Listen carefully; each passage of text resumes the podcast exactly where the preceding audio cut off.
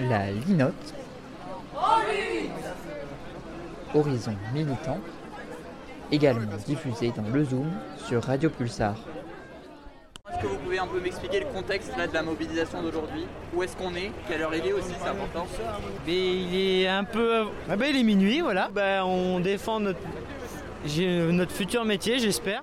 On voudrait, c'est que nos produits soient correctement valorisés pour qu'on puisse tout simplement vivre de notre travail sans dépendre de, primes, de subventions et de tout ça.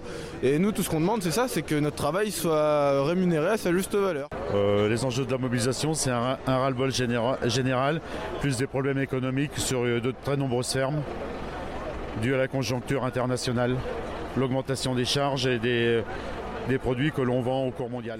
Un groupe de 200 agriculteurs se sont présentés avec tracteurs, foin et fumier devant la préfecture de Poitiers pour demander à rencontrer le préfet, chose faite bien plus tard dans la soirée, seulement avec les représentants syndicaux aux alentours de minuit.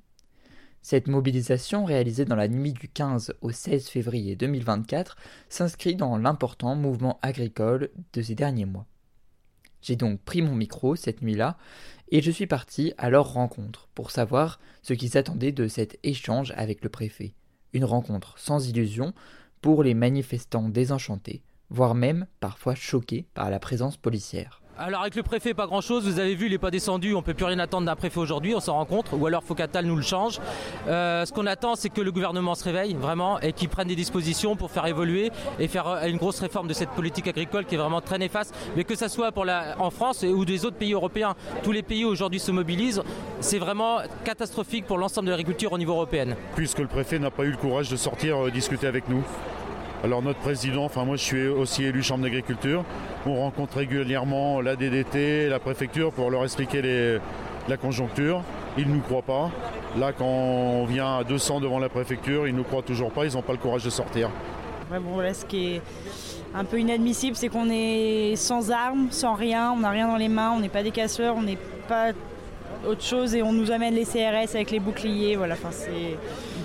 On se dit, on est, on pense qu'on n'est pas des délinquants et voir ça, bah, on se dit, bah merde, on est vu par, comme des hors-la-loi par euh, l'État, quoi.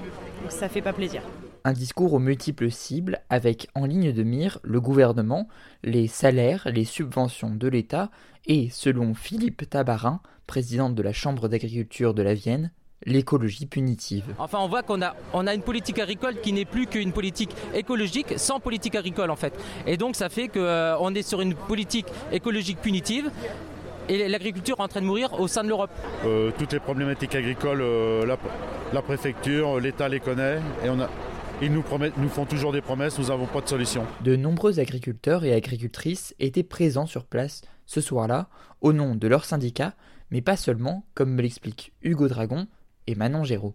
Je suis syndiqué aux jeunes agriculteurs, mais je soutiens la cause avant de défendre mon syndicat actuellement.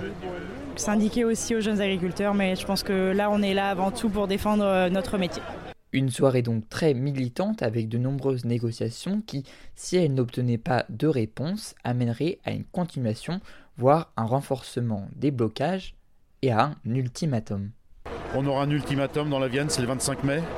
Le 25 mai, la flamme olympique s'arrêtera dans la Vienne. Je dis bien, elle s'arrêtera dans la Vienne. Merci à toutes les personnes qui ont bien voulu répondre à mes questions. Merci à vous d'avoir écouté cet épisode de La Linotte. En lutte, en lutte, en lutte, en lutte, en lutte Retrouvez cet épisode et tous les autres sur vos applis de podcast, YouTube et SoundCloud ou sur linotteradio.fr. A très vite